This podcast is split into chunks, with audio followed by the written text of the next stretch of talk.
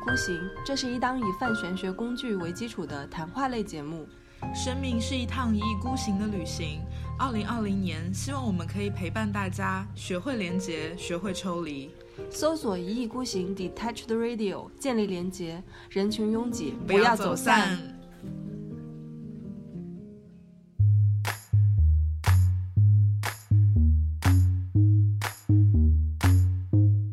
有很长的一段时间，我会觉得逆行没有那么重要。是吗？就我甚至有一点就是排斥去呃怎么讲呢，吆喝逆行这件事情，或者说强调说啊又逆行啦，怎么怎么样？因为我觉得那个有点。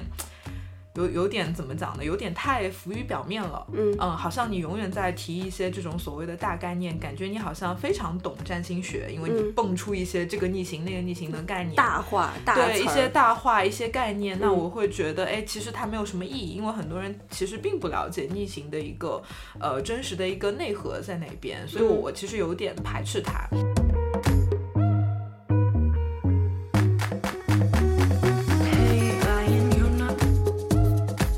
哦，所以我们会讲，就是金星逆行的时候，其实是一个特别好的处理，呃，关系处理所谓的平衡关系的这样的一个时期。金星逆行的时候，就是如果说感受力比较强的一些人啊，感受到的东西比较多的一些人，他是不是就可有可能就是说，在关系中跟伴侣，他原来可能就是一个，嗯，就比较包容的一个人吧。嗯为了保持双方的平衡，经历的时候他就会觉得特别不舒服，会，就是就是我就是要跟伴侣吵架，或者说一点点小事儿，他就会觉得很不顺眼，就是想要把这个平衡给打破。或者是另外一种情况呢，是他为了就是维持这种平衡，他去更多的去包容他，但但但他心里已经很不平衡了，为了表面的平衡而哎，我觉得是你这解读非常全面。哦是吗？就是从不及和过度两个层 面去进行了解读，真的非常优秀。对我觉得这个解读方式真的就是很。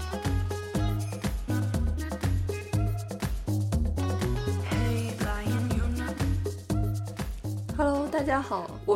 一意孤行，我是小林，我是贝拉。我们今天要说一个话题是大家非常非常非常感兴趣的一个话题，是的，就是讲行星逆行。对，因为最近我们有一个听众群嘛，嗯，然后哦，对，这边也可以跟大家吆喝一下，如果大家想加入我们的听众群的话，可以关注我们的公众号，呃，一意孤行 Detached Radio，然后在后台回复呃听听众众群然后我就会把二维码发过去，请对大家加入。对，嗯然后最近呢，我们的听众群呢，就是因为最近水逆刚结束嘛，是的，哎呀，每次提起水逆的话题，大家都好像很有感触。对，就我们最近听众群里面，又因为水逆的话题，就是大家纷纷出来诉苦吧，打引号的诉苦吧，一片哀嚎。对，一片哀嚎，就是每个人都跑来说，哎，这个水逆期间又发生了这样的那样的事情。嗯，然后特别是前一阵，呃，我们在群里就给有给大家科普一个概念，叫停滞期。对其实很多人可能经常会听到水逆啊、水星逆行啊，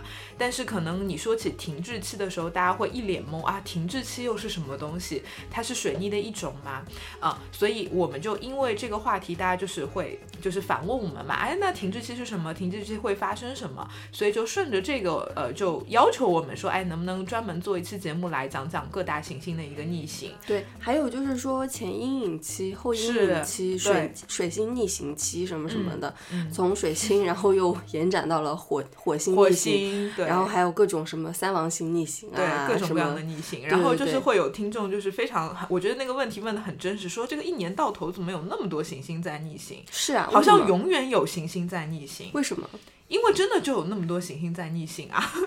我一开始觉得这个逆行还是蛮要紧的，对一个人的一些生活什么的。但后面好像觉得，嗯，也还好。其实对我我跟你刚好相反哎，嗯就是其实呃我我会有很长的一段时间，我会觉得逆行没有那么重要，是吗？就我甚至有一点就是排斥去呃怎么讲呢，吆喝逆行这件事情，或者说强调说啊又逆行啦，怎么怎么样？因为我觉得那个有点。有有点怎么讲呢？有点太浮于表面了。嗯好像你永远在提一些这种所谓的大概念，感觉你好像非常懂占星学，因为你嗯蹦出一些这个逆行那个逆行的概念。啊大话大词对一些儿大话、一些概念，那嗯我会觉得，哎，其实它没有什么意义，因为很多人其实并不了解逆行的一个呃真实的一个内核在哪边，所以我嗯我其实有点排斥它。但后来因为做了电台，然后包括其实做了听众群以后，呃，我自己也会感觉到，我觉得其实这是一个很好的让大家能够认识占星学的一个切入点。包括其实我们在呃几个月前，我们其实跟小张一起录过一个节目，叫《金逆水逆集体起舞的魔幻之月》。嗯，对，那个节目里其实有给大家讲到一些金逆水逆的东西。我们会说，其实当逆行的时候是很好的，你能够。呃，学习跟宇宙的连接，或者说你能够感受你跟宇宙之间到底有什么样的关系的一个特别好的一个时期。对，所以从那个或者说从今年开始，我慢慢的觉得其实应该要给大家来强调逆行这件事情，啊、就不要就是觉得哎，它好像很浮于表面，那我就不讲，对，这样子。那我们先给大家说一下什么是行星逆行吧，因为可能就是有一些。呃，听众们还不是特别的了解，就是不是他这们个行星就 就倒着转？啊走，对嗯对，其实这个概念，嗯、我们在过往的节目里面其实提到过很多次，嗯啊、对，但今天反正我们是一个逆行专题嘛，所以还是非常郑重其事的来给大家讲，所谓的水星逆行或者是各种各样的行星逆行，真的不是行星在倒着走，因为嗯这个是不可能的。虽然说占星学本身呃并不是完全的百分之一百跟天文学对应的，但是它毕竟是一门脱胎于天文学的一个学科嘛，所以就是一些常识的东西还是在那边的，就没有那么的魔幻或者是奇异啊、其实水星逆行，呃，你可以理解成就是事实上在这个太阳系里面，呃，地球包括其他的行星都是围绕着这个太阳这个恒星在呃由东向西公转的。但是因为每一颗行星，就除了地球之外的行星，就是它们每颗行星的这个运行的轨迹、轨道和运行的速度其实是不一样的。所以，我们人类站在地球上，你去观测这些行星运行的时候，在某一些时刻，你会发现这些行星并不是呃由东向西公转的，而是会在有一段时间由西向东转。嗯这其实是一种视觉差，是因为这些行星的运行速度和轨道，呃，跟地球之间产生偏差所产生的。所以你可以理解成它完全是一个。呃，一个角度上的一个视觉差吧，这样去理解，嗯嗯嗯对，它并不是真实的倒着在走。正常我们大家比较那个在意的一些水逆啊什么的，正常好像一逆就一逆一个月对吧？二十多天。对对对，水逆的话，其实我们之前也在节目里有提到过，呃，因为水星它本身离地球比较近，而且它的这个运行的呃这个速度要比地球更快，呃，所以事实上一年这个水逆产生的呃次数就会比较多，它一年基本上就会产生三次左右，然后每次大概二十多天的一个样子，嗯啊、所以我们之前其实也有打趣过，为什么呃这么多占星学的一些公众号或者是微博会不停的强调水逆这件事情，是因为它发生的频率刚刚好，嗯对，一年三次，每次二十天，所以其实你可以反反复复的拿出来讲水星逆行这件事情对，今啊年好像那个水星逆行什么的还上了微博热搜，啊，真的吗？真的上了微博看来大热家搜。越来越关注这些东西 了嘛。对对，然后因为就是那那个时候水星刚好恢复顺行嘛，嗯，然后微博热搜上面就有一个水星开始恢顺复行，嗯，顺行，顺行了，终嗯于，然后我就想说，哦，这个已经被大众所那个到一个可以接受的范畴了。对嗯对对，可能大家就觉得可能呃，占星学是占占星学是玄学，或者是没有那么理性什么的。嗯但是你好像就是嗯，但是又潜移默化的又觉得这个是一个。就是一个谈资，就对又又是被它影响一种对集体潜意识的东西在对，里的面。确，嗯对。对，然后但是你要去深入理解它的时候，又会觉得它是玄 学。所以就是对这个东西的理解，就看你的这个所谓的意识或者是潜意识开发到哪个程度了吧。然后其实可以顺着这个话题，我们可以来给大家讲这个。前阴影期、后阴影期和停滞期、这几个概念，其实也是做一个科普。就是比如说今年的水逆，呃，每次水逆大概二十天左右，是包括前几天大家可能看到各种这个占星号的头条，或者是微博上都会写“水星顺行啦”，就有这样的一些标题。但是水星顺行了，不代表水逆的整个时期就过掉了啊。水逆其实，在水星正式的逆行之前，它会有一段前阴影期，就在前前阴影期的这段时间里，就是这颗水星它会即将要开始面临逆行，所以你会发现它有一个运行比较。慢，然后停下来，然后开始倒着走的这样的一个过程，其实这个很好想象，就好像你今天要车子要一百八十度掉头的时候，你总是要有一个停下来的状态，然后再掉头走。所以在那个你即将要掉头的前那么十天左右的时间，我们会称之为是前阴影期。前阴影期对大家会有什么样的影响呢？前阴影期其实就是你开始进入到这个水逆的这个状态里面去。其实我个人觉得前阴影期和后阴影期的影响力还是蛮大的。比如我今年我的耳机就是前阴影期坏的，嗯，对。然后前阴影期的时候，你会明显感觉到这个行星的一个力量。呃，当然这个东西我我我的我的感受不能代表所有人啊。我觉得我自己对于呃某些行星的逆行是很敏感的。就比如对我来说，水逆的前阴影期开始，我的梦会变多，嗯，就是我的睡眠质量会变差，然后我的梦会很多。有的时候早上醒来，你会记得，就感觉前一晚做了五六个完全不同的梦，嗯，啊，就这种感受会变多，包括呃你的这个水星所代表的一些这种。可能想法啊、言语啊这些东西，可能话会都会话会说不清楚。对，话会说不清楚，然后会嘴瓢，然后会哎，就是感觉你说出来的东西和你自己想的东西会有点不一样，就是开始有这种感觉了。嗯然后特别到这个水逆的停滞期的时候，这种状态会特别强停烈。滞期在什么时候？停滞期的话，就是在逆行的，比如说，呃，我我具体时间不太记得了。嗯假设呃某个公众号告诉你十一月十号水星要开始逆行了，那概那大概就是在十一月的八号和九号水水星会到达一个停滞期。嗯所以你打开你的这个行星的天象盘的时候，你会发现你那几天那个行星的度数基本上是不变的，嗯它就是在那个度数，呃，五度就是五度，六度就是六度，会在那个度数停下来。停滞期其实有两个，也有两个，前面有一个，后面有一个。对，就会有两个。后面那个停滞期其实就是水星不逆行了，它马上恢复顺行了，所以也会有大概两三天的一个停滞期。所以、呃这样子说起来的话，前阴影期再加上、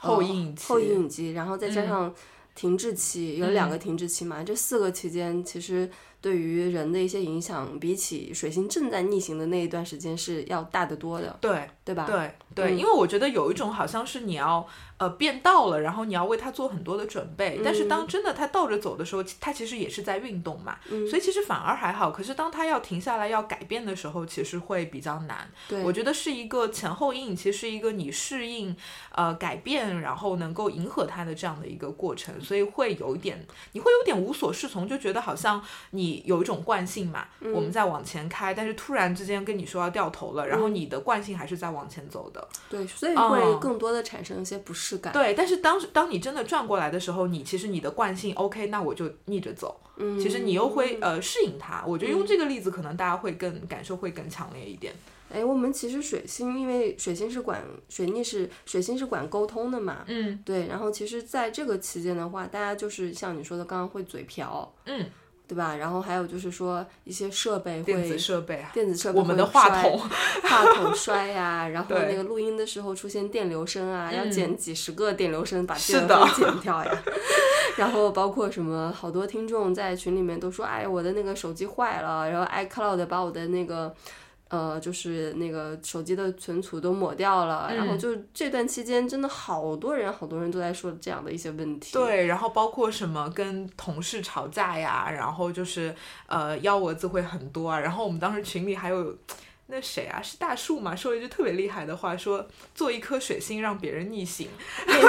那那这个简直就是经典。 那是因为那个有一个女生就说，也是水逆之前之间，就是这个期间分手了嘛。嗯她就说啊，之前就男生让自己很不爽，嗯，那她就是选择也不管时候了，因为那个时候你不是说那个水水逆逆水最好逆别分手。对水逆期间分的手，以后都会逆逆回回来来嗯的。她没有听嘛，她就直接分手了。对然后她说最好不要逆回来。然后嗯我说那你就是那个也没有让对方水逆的人，对，就是那你你这样子，就是说让人家会觉得一一种强烈的水逆啊，是然后大家都会起哄说，对，就是做别人的水星，让他逆行。行，对的，对的， 好我我觉强得大其实是有道理的，就是因为，诶，其实我原来没有往这个方面去想啊，我在想为什么水星人人都逆行的时候，每个人都感觉那么难受，那到底是谁在给我们施加这个难受的力量呢？宇宙，我觉得宇宙只是一种嗯散下来一种场域或者是一种嗯氛围它感，只是一种刺激物，但它刺激物。但它可能不是一个一个原因，这一个最终的一个原因，它可能只是一个给你撒了点调料，对吧？有点给你加料加料的那种感觉。对我我觉得是这样子，因为让你觉得舒服的肯定还是你身边的人嘛，嗯，对吧？嗯因为嗯是是一些那个沟通或者是言语上的问题，对方让对你不舒服了，嗯或者是你们两个人就是沟通上面会有一些呃理解上面的误差，这是嗯在水逆期间非常容易产生的一个问题。是对，或者是你们没有好好沟通或者怎样的。对只不过在在这段期间会，这个真相或者是你们理解上面的一些真相会啪的一下就出来了，对，你会觉得对方不可理喻，对方也觉得你不可理喻，是，对，就是这个时期间就所有的问题都会出现。那么，但是我觉得那个时候，呃，怎么说呢？我们要怎么样去面对这个问题呢？就让他熬过去，度过嘛。呃，其实我们在之前那个节目里有聊到过水逆，其实我们聊的蛮多的，就是我们嗯会说水逆可能是一个，嗯、让真相浮出水面的这样的一个过程，包括大家有一些口角或者是如何，其实也是因为有这个时候信息更对称了吧？我觉得原来可能是一个信息比较不对等的一个状态，那么在水逆的状况下，你会发现有各种各样混乱的信息都爆发，然后这个时候你可能就会有一点无所适从，就我到底要怎么样去呃应付这一些可能原来没有砸向我的一些信息，因为水星还是会跟信息有关嘛，其实就是一种信息的一个混乱。那么为什么有的人他呃就不太会容易受到水星的影对啊响呢？，群里面也有人就是说对我没有影响，一点都没有。我觉得分两类人吧，一类就是那种，呃，你可能本身就是一个水星长得特别好的人，你本身就是一个能够把呃各种各样的信息处理好，因为水星强大的力量就是它能处理各种。琐碎的信息，它能从各种信息里面去找到其中的逻辑，然后可以把它们安顿好，这个是水星强大的一个能量。那如果这个人本身就有拥有这样的一个强大的能量，其实水逆对他的影响是非常小对的。我的影响大吗？其实我觉得还好吧。我的水星不是掉，金牛啊，金牛掉三宫掉啊，三宫嗯，哦，我觉得你会影响到，因为你本身三宫是很顺畅的，嗯，三宫而且是你一个很重点的宫位，嗯但当水逆的话，就一定会影响到你的三宫。对，哦或者是可能你不是说你差到话都说不清，但是你原来的那个三宫的高敏感度可能会打点折折扣。哦，对，所以这其实也是我在反复强调的，就是因为水星逆行其实是属于运势的一种嘛，嗯对，这个算是天象，这个算是我们所谓的运。那呃，我一直在强调，单纯看运是没有意义的。就是就像我们刚才提到的，如果你是一个水星长得特别好的人，那当水星逆行的时候，其实对你的影响比较小。嗯但是反过来，如果你的水星本来就授课特别严重，那么当水星逆行的时候，它可能就会触发你呃嗯本身这个水星的一个问题，然后你就会哇，就一下子就觉得无所适从，嗯，就是信息太乱了。然后哎说到就这个种我感觉说到这个要跟听众朋友分一起分享一下，因为我们在那个前面在蕊节目的时候，因为贝拉老师跟我说嘛，就是说。呃，本身你的本命盘上面就是根据你出生的时间是有可能会有一些逆行的行对星在你的宫位上面的，比如说在十月份的这段期间出生的人，那对他的水星本来就是逆行的，对，然后那我就问他，我说那那个在这段时就是你水星本来是逆行的，那以后你生活着，然后到了水星逆行的时候，嗯那会负负得正吗？嗯，对我我有很认真思考这个问题，因为小林问我这个问题的时候，我觉得他有一点不好意思问，就觉得这个问题是不是不太好我。刚刚说我要问你一个问题，你不要打我。 但但我有真的就是认真的想了一下，我觉嗯得其实是有有有这个负负得正的可能性的，嗯因为我觉得逻辑是一样的。就如果这个人本身他在星盘里面的水星是逆行的话，那就代表他出生的那一刻，呃，这个水星本来就是一个逆行着的状态嘛。那对这个人来说，他的水星的能量可能就跟一个顺行着的能量是不一样的。嗯啊、因为他可能会更敏感，或者说他的这个对于信息的这个处理能力也会跟一般的会有点不同。嗯但是呢，可能在日常的这个生活里面，其实你没有多大的一个呃差别的感受啊。可是特别当天象来的时候，就好像是一个外应物，就是外面的这个天象会刺激到你的星盘里的一个东西，然后它可能就会突然间受到了感应，然后它就会有一些呃不一样的一些嗯反应吧，所以就有一种负负得正的一个感觉。就它可能原来有点堵，嗯，然后当逆行的时候，你一刺激，它可能就通了顺畅了，对，它可能就通了，大禹治水。对，或者通说了他愿意去面对这个问题了。我觉得其实可以顺着这个来聊一下所谓的本命盘的行星逆行这件对事情。对，我刚刚就想问这个。对对，嗯，因为我们可能比较少聊到这个东西，包括我嗯在看盘的时候，其实我也不太会去强调说，哎，你的本命盘里这个逆行那个逆行，因为我自己觉得这个意义不是很大，而且我觉得可能对于一个没有研究过占星学的人，他对这个东西的理解是很难的。那我来提一个问题啊，嗯就是你本命盘所有的行星都在顺行，跟一个人本命盘里面有部分行星在逆行，嗯，这两个人的盘有什么不一样呢？呃，我的感受是，就是当一个人的星图里面本身就有，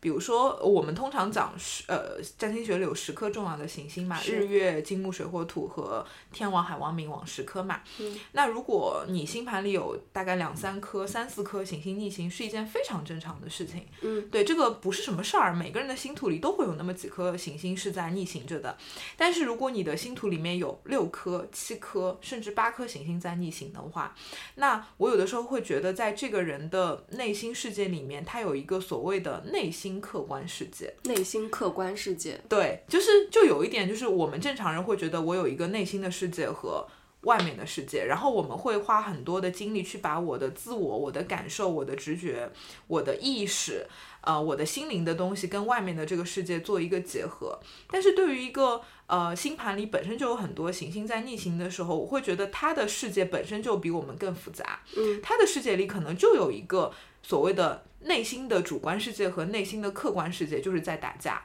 嗯，对。然后他可能这种人，当然你往好的方面来讲，我觉得他一定是一个。更能够被潜意识召唤，或者说被集体潜意识召唤，被这种更深层次的能量召唤的人，但是呢，大多数人，你说大家我们也不是天赋异禀，那很多人其实对于这种能量是手足无措的。嗯那这种人可能通常就会觉得他感受到了很多，他内心世界有很多很多的想法，但是他没有办法把这个东西跟外面的世界做一个连接。我我们举一个比较简单的例子啊，这个比较抽象。假设，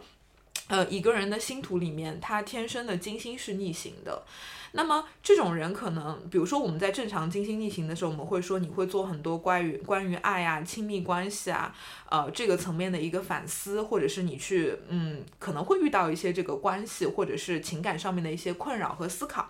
那么当这个人本命呃金星就在逆行的时候，他可能天然就会一直在思考这个事情，他一直在思考，就是说我到底要找什么样的伴侣啊、我心中到底有怎么样的一个完美伴侣，我觉得是契合我的，就他会有很多这样的一个比较，所以他通常就会跑来，可能会跟我说啊，我我觉得我知道什么样的人天然是适合我的，但是他没有办法在一个真实的世界里面找到这样的一个对象，所以其实就会有一种内心的客观世界和外在的客观世界的一种阻隔感。嗯，对，但这个东西呢，其实呃，听众们可能会觉得，哪怕我用语言来说，你都会觉得很复杂。嗯，对，所以这个东西为什么我在解星盘的时候我很少提，嗯是因为这个东西太复杂了。可能本身这个人也觉得没什么，被我这么一讲以后，就觉得天呐，那我是不是这个人特别精分啊，或者如何的嗯啊、所以我是觉得本命星盘的这个逆行呢，就是如果你不是一个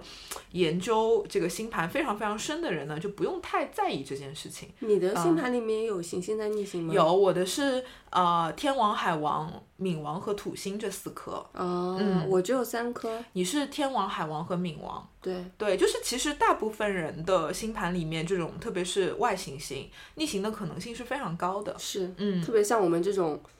这个那个时代出生的人，，对对，就是你会发现天安海土其实会带有很强的时代特质嘛。比如说我们那几年出生的人，你会发现天海土都合在摩羯座，嗯，都是并在一块儿的嘛。是的，对都在所以十一宫，呃，宫位无所谓，就是、嗯但是它是合在一块儿，然后就是都掉在摩羯座，对，然后会掉在一个人的不同的这个星图里面。嗯那那那我我其实我本人没有什么太多的一些感觉，就是包包括我的三王星都在逆行，对，就是其实我之前有看一些资料，他就说其实呃，如果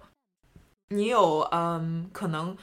四小于四颗的行星在逆行的话，其实就没什么，很正常。但是如果你就是多于四颗的话，那你其实就是你可以怎么讲呢？呃，比较天赋异禀吧，是打吗？打引号的天赋异禀吧，就是你可能就是一个跟潜意识、跟梦境。呃跟这种意识连接会更深的人，甚至这种人可能他的潜意识会压倒意识。啊，嗯，对，因为我们其实经常会聊到集体潜意识这样的一些话题嘛。嗯，那我觉得这个东西是潜藏在人类共同的潜意识里面的一个东西。嗯，那很多人我们其实很麻瓜，我们感受不到，但有的人他天然的就能感受到很多。嗯嗯，哎，我们现在可以说一下那个金星逆行。金星逆行其实每一年半都会逆行一次，每次都是在一个半月左右。对。的，对的。金星逆逆行的话，通常来说会给人带来什么样的一些感官上面的体验呢？呃，其实我觉得所有的行星逆行，它你可以理解成都是这颗行星的一个能量，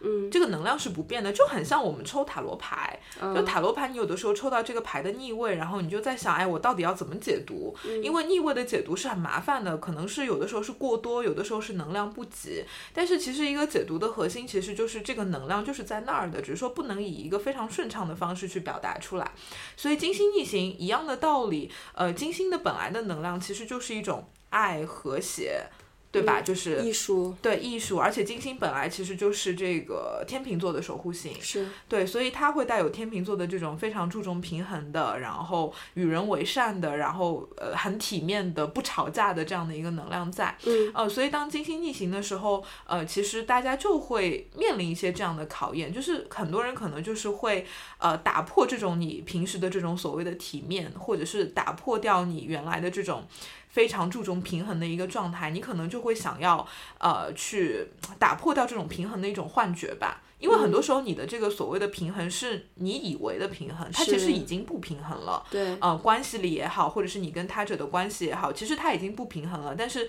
你强行就是让它维持在一个平衡的状态。那么当逆行的时候，OK，那我就破罐子破摔，我就跟你吵，我们就打破，我们我们就把这个东西摊开来去讲啊、所以我们会讲，就是金星逆行的时候，其实是一个特别好的处理。呃，关系处理所谓的平衡关系的这样的一个时期，金星逆行的时候，就是如果说感受力比较强的一些人啊，感受到的东西比较多的一些人，他是不是就可有可能就是说，在关系中跟伴侣，他原来可能就是一个。嗯，就比较包容的一个人吧。为了保持双方的平衡，经历的时候他就会觉得特别不舒服，会就是就是我就是要跟伴侣吵架，或者是说一点点小事儿，他就会觉得很不顺眼，就是想要把这个平衡给打破。或者是另外一种情况呢，是他为了就是维持这种平衡，他去更多的去包容他，他但但他心里已经很不平衡了，为了表面的平衡而哎，我觉得是你这解读非常全面，哦是吗？就是从不及和过度两个层面去那进当行然了解 读，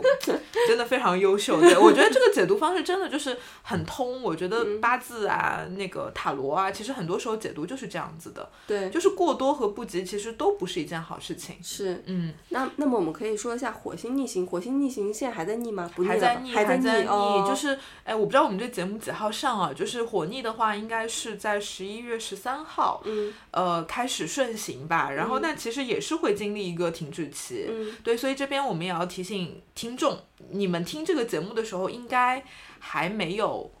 顺行。对，我们应该是对对对，我们我们尽力吧，尽力剪出来吧，在十 尽一力月剪十出三来号之前。是的，然后所以希望大家听到这个节目的时候，可以给大家提个醒，就是火星会在十三号，我应该没有记错，应该会在十三号顺行。然后因为火星其实这次已经逆行了大概两个月了吧，逆行很是久了，对因，为火星每两年都会逆行一次，每次两两个月月左右，对所对以也对比较难得比，比水星至少要没有那么频繁。对，就是前面有听众就在说，怎么火星还没有逆完？然后我当时就回，哎，火星也就两年逆一次，所以逆两个月，我觉得还好，没有很过分。对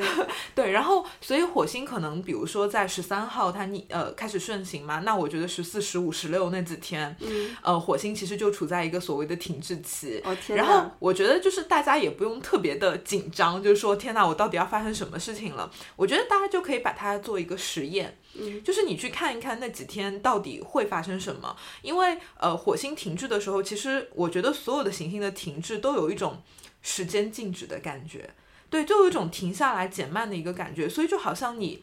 你被迫就摁着你的头，让你去感受到这些东西。我们刚刚其实举了一个例子啊，就是我们现在在录节目，然后小林女士戴着耳机在监听，嗯对，所以她其实听到的声音要比我们正常耳朵听到的声音要更敏锐。对我在楼楼上，小孩在那个。呃跑步的声音能听得到，然后嗯就是说邻居在搬运那个桌子的声音也能听得到，因为我现在是通过一个麦克风，对对，一个就是我们的大树好朋友给我们那个赞助的一个 Blue 麦麦克克风哎，给他打个广告。呃，这个麦克风呢灵敏度很高，是对，就是如果说我现在就是借用它的一个收音的一个感官度，然后进行一些监听吧。可能我们人耳的话，可能最多能听，我举个例子啊，五百米，那可能这个麦克风能听到。呃，一千多米，然后各种的维度会不一样，所以我现在能听到我的呼吸声，嗯、特别的那个响，然后我听到贝拉的呼吸声也很响，想嗯嗯，对，外面有个人在呃那个举起一个杯子放到桌上，然后我也能听得清清楚楚，就对这种感觉。嗯如我果感觉大我们在恰饭哎，大叔给我们点赞助好吗？ 不录麦克风， 笑死。对，对所以我们其实举这个例子就想告诉你，就是就就是水星或者是火星这些行星的停滞期，就很像小林女士刚描述的一个状态。你会对于这些东西就是很灵敏，或者说不是你变灵敏了，而是这些东西就是会让你感觉到特别的清晰，或者是特别的敏锐啊。然后呃，我觉得火逆的时候，包括之前水逆停滞嘛，我都觉得我要平安的度过了。然后那两天我的这个电脑就爆炸的非常严重，就开不了机，动不了。对，然后就是各种问题都爆发吧。然后我觉得火逆那几天，其实大家可以观察一下。嗯，自己会不会就比如说呃情绪上的一些问题，包括像火逆，其实又跟金逆会有点不一样。嗯，这个其实可以，我觉得是一个很好玩的，你从可以从逻辑上去想啊，因为火逆火星其实从一个，特别是古典占星里，我们会讲火星是一颗凶星嘛，呃，包括现代占星的话，其实我们也会讲火星会带有那种冲动啊，呃，要发脾气啊，情绪的发泄啊之类的，所以当火逆的时候，其实反而是那种情绪会被堵塞的一个状态。嗯它其实不是像金逆一样我们要去吵架，或者是像水逆一样我们会有口角，火逆其实反而是一种压制火星能量的一个感觉。是吗？嗯，所以我会觉得就是在火逆期间，可能很多人呃他的这个火星的这个脾气发不出来，或者说他会有很多隐忍的，然后忍耐的、压抑的这样的一个状态啊。但是我觉得今年会比较特殊，因为火逆和水逆混在一起嘛，是，所以这个能量你就很难把它掰开来。就这有点就是我们提到星盘里的这个合相的时候，嗯你当两颗行星你把它放混在一起的时候，其实你分不清这个能量是来源于 A 还是来源于 B。嗯所以就是今年可能这个状况下，大家对火逆的感受可能不会那么的明显，但因是为跟但水逆夹在一起嘛。但是现在那个水星已经恢复逆行了，火星但火星还没有嘛？对那所以就是说，接下来的那几天停滞期，对是不是就是大家就是不会像我们之前一样，就好像特别多的一些争吵，大家的脾气都会特别爆的那种感觉，嗯大家都会嗯隐忍。对，我觉得吗是有可能的，或者是你嗯会觉得特别特别压抑那种嗯感觉。对我之前在我的公众号写了一篇文章，我说就是火星逆行的时候，就感觉你特别特别压抑嘛，所以我就会说啊，我我很希望你可以做梦，然后在梦里面就是下一个倾盆大倾盆大雨，嗯就是因为我觉得，因为这次这个水呃火星逆行。特别前一段时间，嗯它是逆行在天象盘的十二宫的，哦是所以其实这个有点加重了火逆的这个堵塞感，嗯因为火星在十二宫本来就是一个奇怪的配置嘛，嗯啊，十二宫特别的虚无缥缈，然后火星又特别想要占地为王那种感觉，所以火星掉十二宫就有一种脾气发不出来的感觉，所以我当时就会说，我希望大家可以做梦，然后在梦里面你可以把你的这种火气给发出来，嗯啊、就这种感觉，对，所以其实整个火逆的状态里，其实大家可能都会有这样的一个感觉，不知道大家会不会在这段时间里面梦境会比较多，或者是你的梦里会不会噩梦比较多，激烈的情绪比较多？那我觉得有的话，其实是一件好事嗯啊、所以我是觉得火逆的表现方式还是蛮蛮特殊的，它会跟金逆水逆会有点不一样。就是前段时间呃水星逆行，火星也逆行的时候，不是发生了很多一些命案嘛？嗯就是杭州的事件啊，哦那对个事来件女士对事件，嗯，然后那个事件那个事件，然后那个时候好像大家都觉得不好了不好了那种感觉是，是，嗯，对，然后我就不知道，就是一些社会上面的一些新闻，特别是一些刑事案件的一些爆发，会不会跟这个天象会有一定的其关实系？也有关系，因为火星其实。呃，它怎么讲？它本来就不是一颗那么好受控的一颗行星对嘛。，在对那个就是传统的一个占星学里面，不是火星其实是一个凶星对吗？对对，那我们现在不会这么去讲，那嗯它确实就是一种呃，要把自己的情绪啊，比较激烈的一些情绪嗯去发泄出来的一个、一颗这样的一些行星。嗯，而且对火星在古占里是管八宫嘛，对所以八宫又是一个比较竞技类的宫位，跟死亡、跟这个性啊、跟暴力啊、跟这些东西相关。是对，所以其实大家也可以这样去理解，因为火星带有这些东西的能量嘛，它就有一点好像会把一些这种比较竞技类的一些东西，呃，浮出水面，其实也会有这样的一个能量在。嗯对，但火逆其实，诶，我不知道，就是我感觉前几年还没有怎么人说火逆，对吧？就你以前可能就只是听到水逆，你没有几乎没有听到过大家在讨论火逆，因为今年比较魔幻吧。嗯，所以大家开始关注这些玄学了。对，今嗯年就是发生了很多很多比较异常的一些现象，对，又这个又那个的，又又大选， 嗯，是是是，我们录的时候还没有大选吧？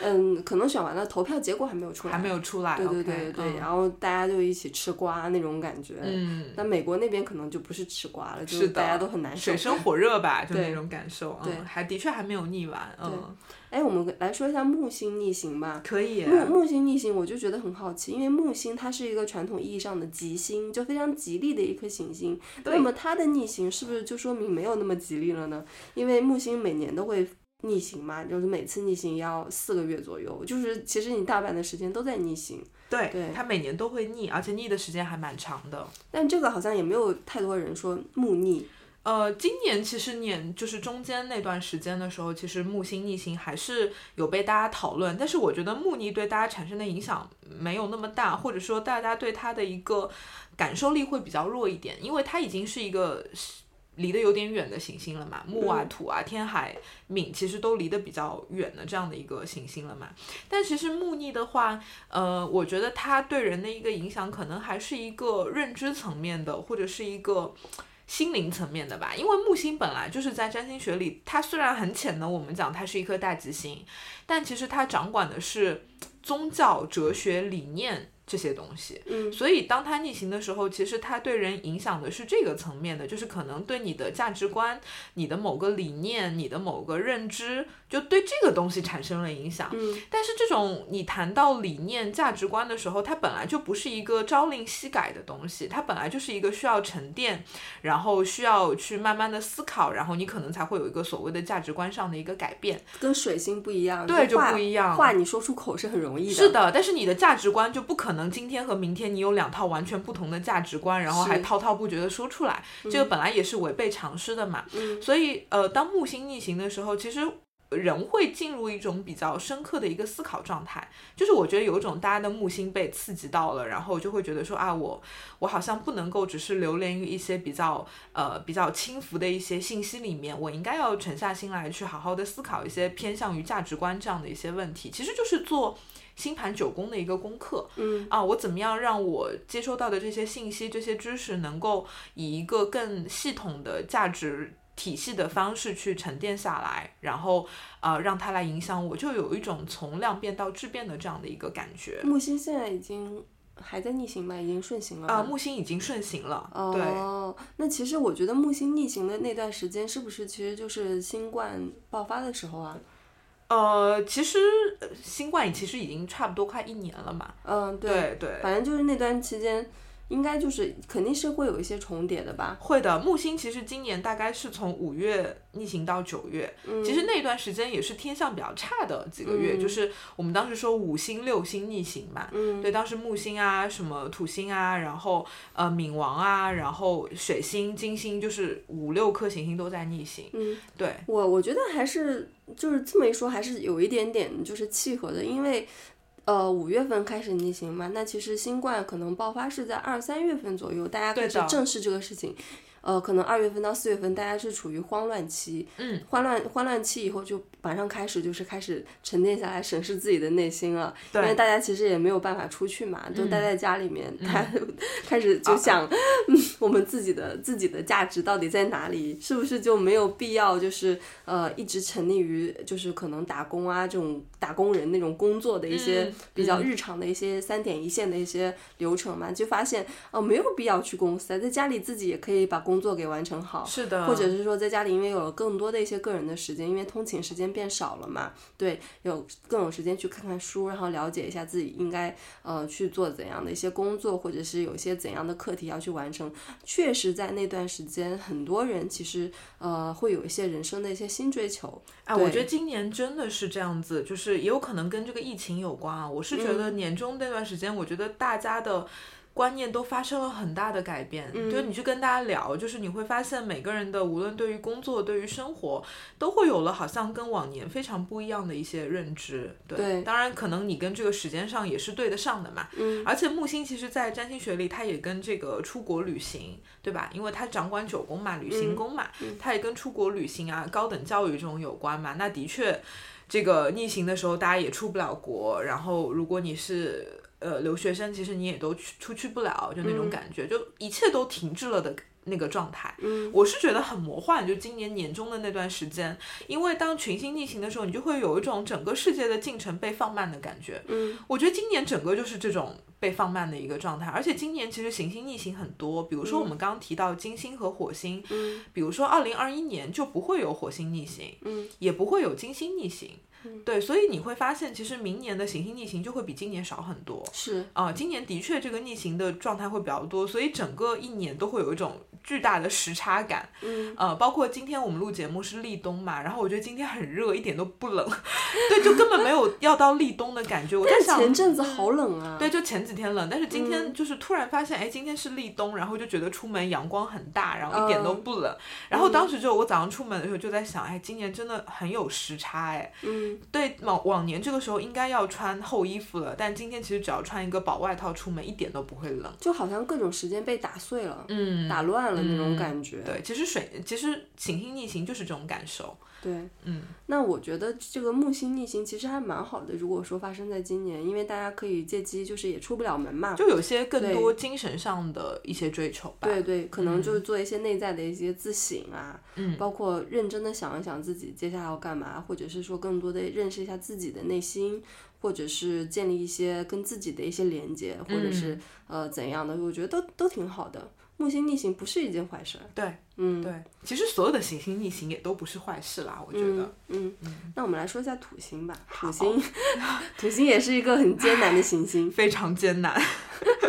土星逆行其实每年也都会发生，但是因为土星是外行星嘛，所以进行行进的一个速度会比较较慢慢一点。嗯，所以每次逆行的时间大概是四个半月左右。是的，今年木星已经顺行了，就木星大概也是在啊，不是土星，嗯土星已经顺行了，土星是在今年的五月到九月逆嗯行的，其实跟木星差不多的时间吧。嗯，其实土星它代表的是一些责任啊、负担什么，因为土星的守护星座是摩嗯羯座，座，对，就是、嗯土星就给人压力很大的感觉。就是要磨练的那种感觉，嗯，对。嗯所以就是土逆期间，它会有怎样的一些体验呢？如果说体感上的话，我觉得土逆的时候就很像我们经常聊的土星回归，嗯对，当然它的程度一定没有你土星回归的那么强烈，嗯，对，我觉得它是一个呃敲动你土星能量的那样一个状态，因为大家知道土星其实是一个。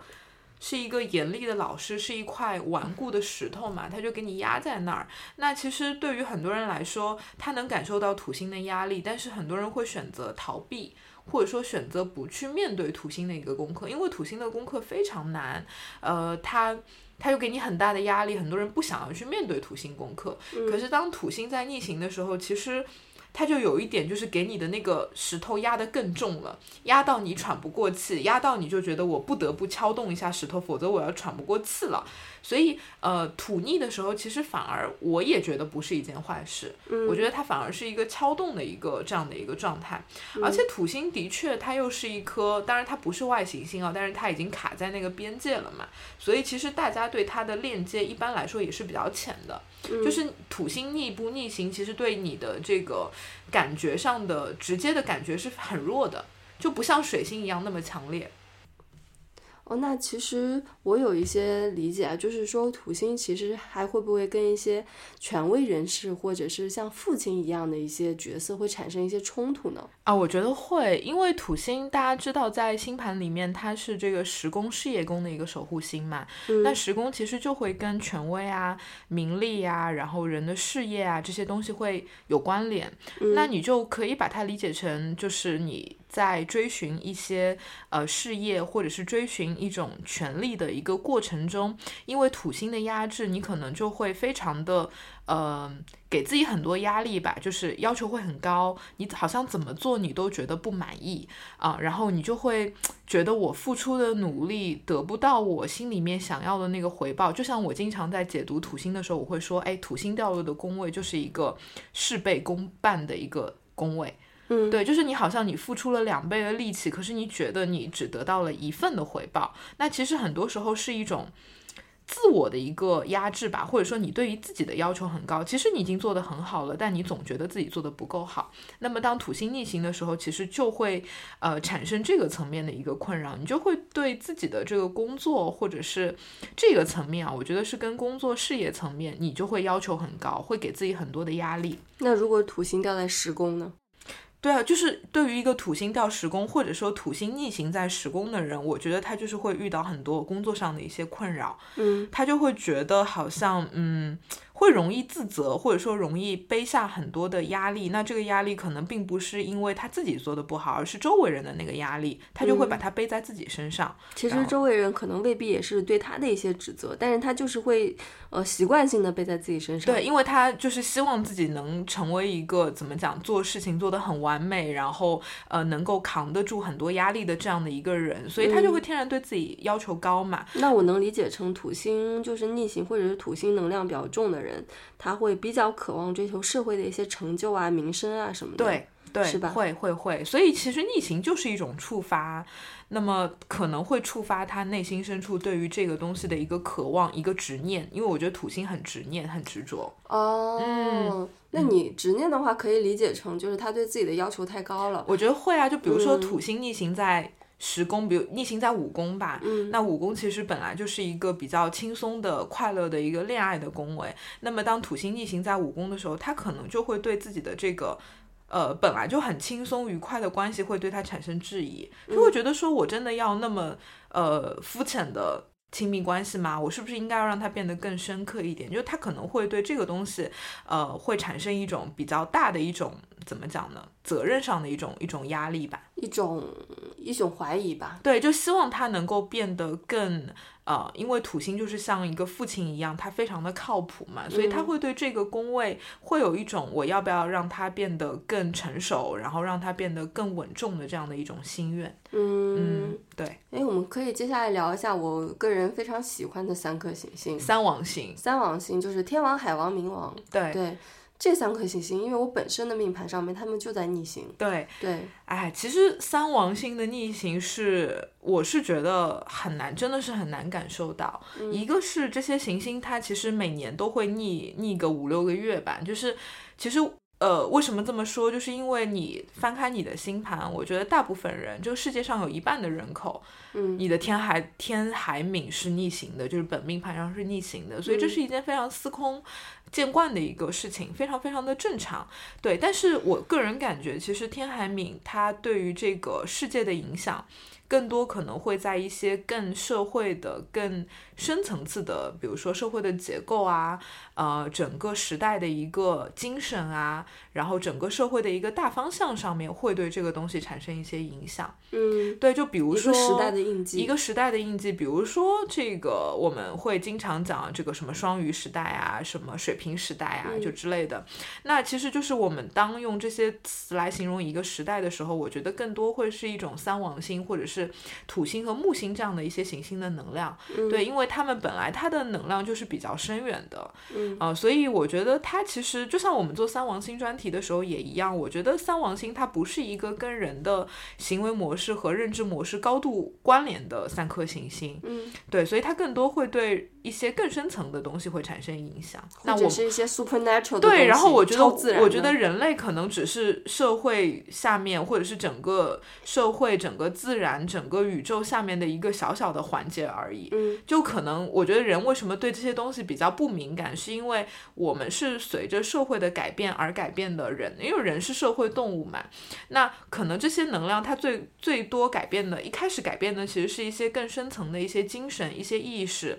呃，这些东西。那我们只有这些东西对整个社会产生影响的时候，才会牵连到人嘛，所以它不会首先会对人产生影响。嗯啊、所以这个东西就是当三王星逆行的时候，为什么我们呃很少去强调，或者是公众号也很少写，是因为大家对它的认知是很很很很难的，很难认知到它的，所以其实意义就不是特别大。嗯哎，我突然想到，就是明年是什么水平时代，对吧？对，就是其实会有一种说法，就是说，呃，那个大概在十二月二十几号的时候吧，这个木星和土星它会从呃摩羯座一起运行到水瓶座，然后嗯是一个就是木土合相在水瓶的一个状态，就是他们要合相到一个风象星座了。是，然后这是一个两百年一遇的一个一个一个格星局象吧，一个嗯星象吧。然后就是会有很多人会说啊，就是会标榜嘛，我们马上进要进入水平时代了。嗯所以我们就应该要像水瓶一样，我们要更多的表现自己，我们要彰显自己的个性，然后我们应该要表达，呃，我们应该要更多的就是去做一些更创新的事情。那其实嗯这是符合这个所谓的水平时代的一个能量的，嗯呃，这样的一个说法。嗯，但实际上呢，但实际上，我会觉得，嗯，怎么讲呢？你你到底要怎么样才能够真正的去适应这个水平时代呢？嗯、水平时代它影响的一定是整个社会的格局。比如说，我们这些年其实已经有这些影子了，比如说五 G 时代，比如说人工智能，比如说各种。就是爆炸式的互联网啊、大数据啊，就之类的，其实这些都非常水平嘛。嗯那其实人是人类是受着这些东西的影响而改变的。我们开始去适应这些，呃，互联网的东西，或者说这些非常高科技的一些非常水平的这样的一些东西。嗯啊，但是你说它多深的影响了你的意识结构，你的这个呃，你的你的情绪，我觉得其实是很少的。嗯、或者说它是一个非常缓慢的过程。嗯嗯那其实像水平时代，因为你刚刚说那个木土合相在水平嘛，嗯，对吧？木星跟土星又是不一样的行星，就完全不一样的一个对两颗行星，它对们身上的一些元素啊，它们自己的性格也不太一样。嗯木星是一个很扩张的一个行星，是就是很自信，你可以说它是盲目自信，对。然后因为木星其实，在天文学上，它是一颗气体行星嘛，气态行星嘛，嗯所以为什么我们讲到木星的时候，就会说它很膨胀啊、嗯，因为它很多气体。对对对，就是觉得嗯，这条街上我是最靓的仔，对，木星就是这种感觉。对，的 确，但土星呢又很不一样，土星是说我做的还不够，我要再努力，我要再奋斗，我要嗯再坚强，我这个方面没有做好，那个方面没有做好，而且他们两个合相哎，又在水平哎，对，就是 感觉很复杂这个能量，是很复杂。但是我觉得很多时候大家不用去那么的去剖析清楚，说这个能量到底一层一层到底是怎么样的。嗯我觉得很简单。我们讲了这么多的行星逆行的时候，其实你如果你一路顺着听下来，你会发现其实。当然，每颗行星会不一样，可是你会发现，当它逆行的时候，它影响到你的无非就是这些东西。无嗯非就是你的情绪，你跟他者的关系，你你的亲密关系，呃，那个你的你的各种就是行动力。其实我们你说跟人关有关系的，其实就是这些东西嘛。呃，它影响不到你更多了，因为人类其实就是靠着这些东西而每天一天天生活的。所以呃，当木土合相在水瓶座的时候，你不用去管它到底是木星、土星、天王、海王、冥王，有这么多的能量，这么多重要的行星转到水瓶座，那一定是代表了有很强烈的一个水瓶能量去爆发。嗯啊、所以有些时候也不用特别的钻牛角尖，就包括我觉得行星逆行的时候，其实，呃，为什么我们要做这个科普节目，就是希望大家不要呃就一个概念而去讨论一个概念，就是你会讲哇。天天王星要逆行了，哇，海王星要逆行了，你听上去好像是一个非常不得了的事情，就感觉到底要发生什么了？其实它影响你的无非就是这一些，嗯、呃、所以不用那么紧张，不用就觉得说哇，天王星逆行到底会发生什么？是要消融吗？然后我是要那个抑郁吗？因为天王星会跟人的情绪啊，然后这种呃消融啊、消解啊、悲观的状态有关，但是不是天王星逆行的时候大家都得抑郁症的，就没嗯有这种事情。那它更多还是潜移默化的会对你的情绪产生一些影响。那这跟其实金逆和水逆的本质差别其实很小的。嗯我本人还是比较喜欢水瓶座的，嗯对你喜欢吗？嗯喜欢呀，你十二星座里面应该对于水瓶的一个偏好度还比较高吧？对，会比较喜欢风象星座啦，嗯因为我觉得呃能量没有那么沉重，然后又相对来说比较轻盈、比较自由一点。我是水是瓶是是很自由的一个。呃，一个星座吧，对，所以我会觉得还蛮期待十二月二十多号，应该是二十二号吧，可能冬至那一天吧，嗯，啊、所以我会觉得，哎，那天能量很强，我可以抽四级牌 了。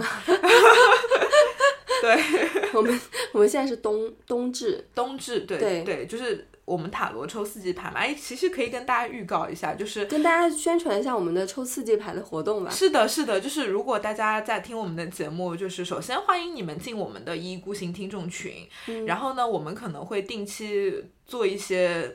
所谓的听众活动吧，就比如说我们会打算在冬至的那一天，呃，我们就组织大家一起抽四季牌。嗯，呃，四季牌其实就是一个塔罗占卜里面常用的一个一件事情吧，因为在这个夏至、呃冬至、那个还有春分、秋分的这四天，呃，是一年中能量特别强的时间，因为刚好能量交替嘛，然后我们就会抽塔罗的运势来看下一个季度的一个一个运势啊、嗯我们就可以在冬至的时候大家一起来抽牌我们嗯我记得我们上次组织的大家抽那个秋秋天的那个啊、对对秋天的牌，然后大家抽出来都比较差，嗯，对吧是的，是的，嗯，是都的抽。抽出来什么棍啊、剑啊、逆行啊什么之类的。哦，对的，好像逆的还蛮多，不是逆行逆位。哦，逆位逆位逆的还蛮多的。 对那日子不是照过吗？还是是的依依然挺到了现在啊。 对对对对，哎，我已经感受到我这个秋季的这个牌的一个核心能量了。是什么你对当时我当抽到时什是么抽到战车逆位，七号逆位嘛，呃呃，就是因为七号牌就有一种你是什么七号？呃，就是战车逆位，就核心牌是一嗯张战车逆位嘛。然后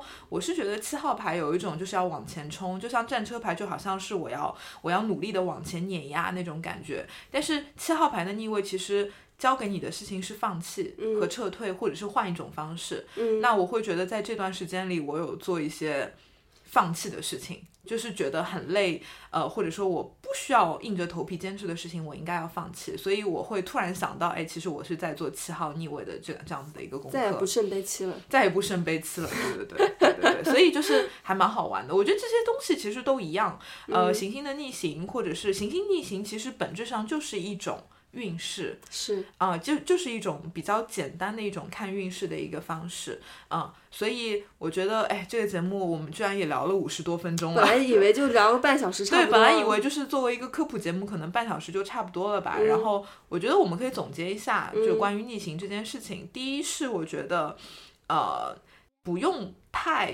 害怕逆行这件事情。我们反复强调，逆行其实就是一种呃停下来，然后更多的观察、更多的反思、更多的向后看这样的一个能量，就是告诉你，你不需要一往直前的往前冲，你也可以停下来去反思、去反观，所以不要害怕。第二是，其实想告诉大家，就是不要。呃，怎么讲呢？太纠结，就是逆行，我一定会倒霉这件事情。嗯啊、我觉得还是更多以积极的心态去看待它。就像嗯我们在群里一开始打趣说的，你也可以让别人逆行嘛，就对不要你永远是那个被逆行的人。只要对你足够强大，其实你是可以。呃，抵抗住运势对你的一个影响的，这也是我们一直在宣传的一个东西。我希望大家不要做一个呃被运势牵着鼻子跑的人，对就是一逆行你就倒霉到不行。那我觉得其实是你自己没有做好你自己的功课，才会对被运势牵着鼻子走。对，你要主观能力强啊。对，或者说我觉得你要认识到自己的本命盘，嗯啊、对。然后第三是我觉得就是不是每个人都会受到逆行的影响的，所以也不要觉得说，哎，我没有逆行是不是我有问题？没有问题。啊、你没有问题，对，或者是我觉得，呃，你也可以去看，因为逆行的话，它其实也会逆行在每个人的不同宫位。那有些宫位它本身就比较弱，嗯、它可能对你产生的影响就会比较小，所以也不是一视同仁，也不是说我倒霉你也一定会倒霉，就没有这么一说。嗯啊、对，所以大家就是理性客观的看待它就可以了。嗯，好，我觉得总结的非常好，我没有什么要补充的了。啊，没有了吗？你应该再说第四，好不好？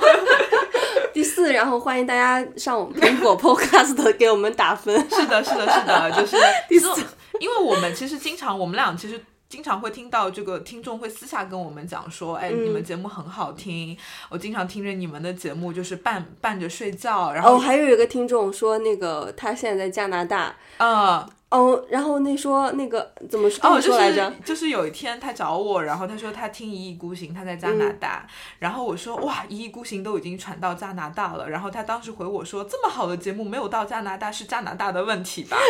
哇，我觉得这个回答太棒了，对，真的是，所以嗯，我我我其实就是接收到蛮多听众对我们的对善意或者是夸奖对的，，都然私后。下跟我们说对，的。然后我希望听众们可以就是更大方一点的，把你的这个对我们的喜欢可以放在一些公共平台上面，这样嗯才可以让更多国家的人听到我们的节目。 对，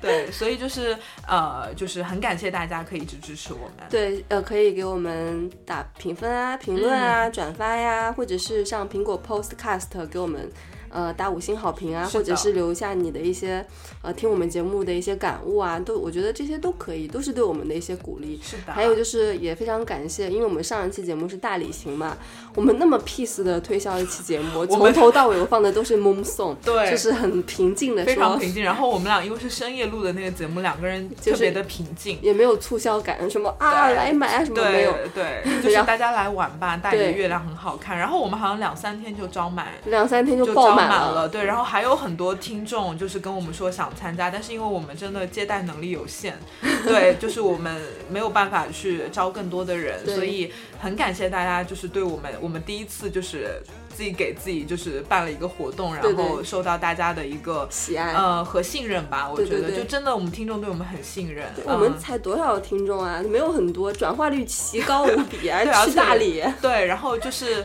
呃，希望可以以后有机会再办很多的线下活动给听众，对嗯，因为我们两个人在上海嘛，我们的听众群也时不时的会组织一些固定的线下活活动吧。，嗯，对，看时间，可能去嗯寺庙，对，去拜一拜。对，然后呃，就是希望大家可以加入我们的听众群，然后也希望可以跟我们有更多的互动吧。嗯，好，那我们今天就先这样，好的，拜拜。大家拜拜。是你的眼里星星没了，你一定是没有沸腾过，走在俗气的爱情里粉末。为什么不快乐？为什么人一定要恋爱呢？我一定是没有遇见过，怎么假装若无其事清醒着，解放西。带你去解放西，解放西，这一本打开解放西，这里的人们心里都藏着秘密，这里的人们喜欢深夜解放西，遇见爱情的人没什么了不起，别不高兴，看你，看你，花花世界虽然绚烂又很着迷。越是短暂的快乐，越是要当心。遇见喜欢的人没什么了不起，别不高兴，看你，看你。